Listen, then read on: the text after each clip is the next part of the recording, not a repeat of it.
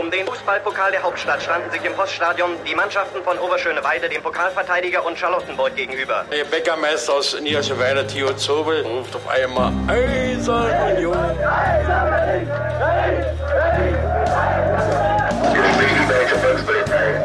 Eine Bankbürgschaft aus Unions Lizenzunterlagen hatte sich als gefälscht herausgestellt. Union ist gerettet. Union ruft alle Berliner Fußballfans dazu auf, sich am Räumen des Stadions von Schnee und Eis zu beteiligen.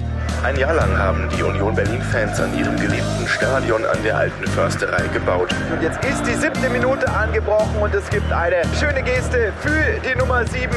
Doch die Unioner selbst werden gut beraten sein, auch in der Stunde der Euphorie niemals zu vergessen, was war, um so zu bleiben, wie sie sind.